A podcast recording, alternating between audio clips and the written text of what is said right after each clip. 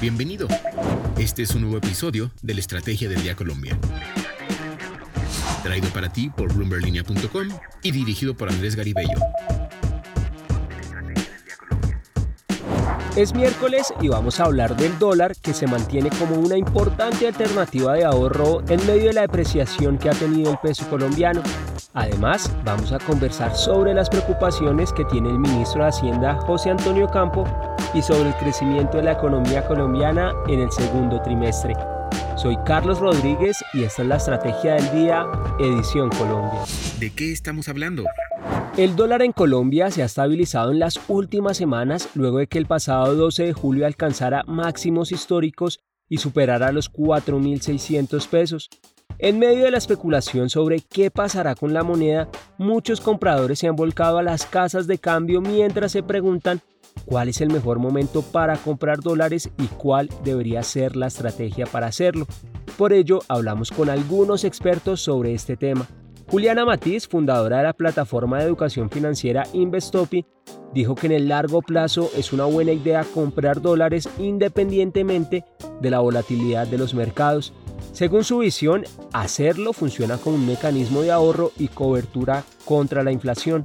Juan Pablo Zuluaga, fundador de la plataforma de educación financiera Mis Propias Finanzas, ha explicado que es importante diversificar el riesgo moneda, comprando dólares de a poco y por etapas, Así se van aprovechando los picos y los valles y se va promediando en un precio sin entrar en el juego de tratar de especular hacia dónde va la moneda.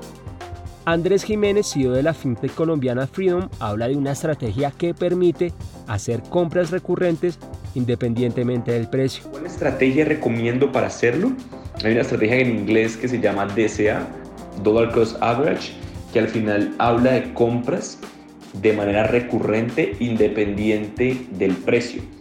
Eh, un ejemplo, se tiene X capital, se divide en cuatro, en cinco etapas y cada semana, cada mes se van haciendo compras independientemente del precio. Esto lo que permite es hacer compras ya sea eh, comprando y promediando hacia abajo si el precio empieza a bajar del dólar en general o comprando hacia arriba si, el dólar empieza a subir. El directivo concluye que el dólar debería verse más como un activo en el cual se puede refugiar y asegurar su capital ante la incertidumbre en los mercados financieros. ¿De qué estamos hablando? Ahora tres datos para tener en cuenta este miércoles. El primero, hablando del dólar, la divisa arranca hoy en 4.218 pesos con 48 centavos. El segundo, el costo de subsidiar la gasolina sigue creciendo y cada vez hay más presión para eliminar esta contribución y comenzar a incrementar los precios de los combustibles.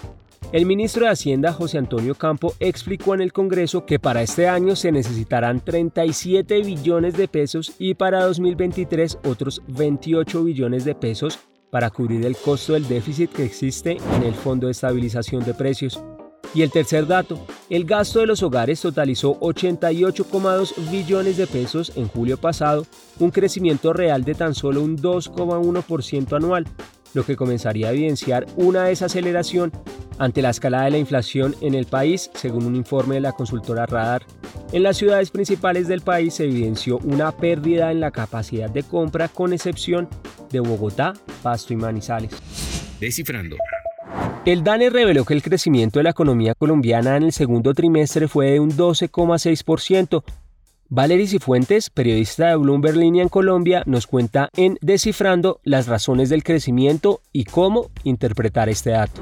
Hola Carlos, recientemente conocimos que Colombia tuvo un crecimiento de doble dígito en el segundo trimestre del año y aunque las cifras son buenas, lo cierto es que ya se empiezan a ver señales de desaceleración y eso le empezaría a pasar factura a la economía nacional próximamente, según expertos.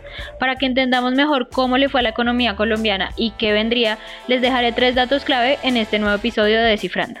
Primero, la economía colombiana creció 12,6% entre abril y junio de 2022, por debajo del crecimiento del mismo periodo 2021 cuando este fue de 18,3%. Sin embargo, no hay que olvidar que el crecimiento del segundo trimestre de 2021 se dio en gran medida por un rebote luego de la crisis del 2020. Segundo, el consumo privado continuó siendo el principal motor de crecimiento de la economía.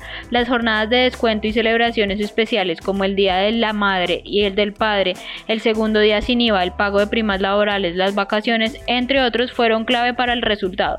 Además, por sectores, el comercio, la industria manufacturera y la administración pública fueron los tres que más jalonaron a la economía. Tercero, Pese al buen desempeño de la economía en el segundo trimestre, dado que las señales de desaceleración ya están presentes y que la base de comparación interanual dejará de ser baja, el crecimiento del PIB para los próximos trimestres podría dejar de ser de doble dígito según expertos. Eso es todo por hoy, los invitamos a que lean más detalles sobre cómo le fue a la economía colombiana en nuestro portal de Bloomberg Línea. Recuerden que nos oímos todos los miércoles en Descifrando. Gracias Valerie. Para seguir al tanto de lo que pase con la economía y los negocios, los invito a que visiten bloomberlinia.com y a seguir nuestras redes sociales. Suscríbanse a este podcast y regístrense a nuestra newsletter diaria Línea de Llegada para conocer el cierre de los mercados. No olviden que acá está la información independiente que une a América Latina. Nos escuchamos mañana. Esta fue la Estrategia del Día Colombiano dirigido por Andrés Garibello, producido por Arturo Luna y Daniel Hernández. Que tengas buen día.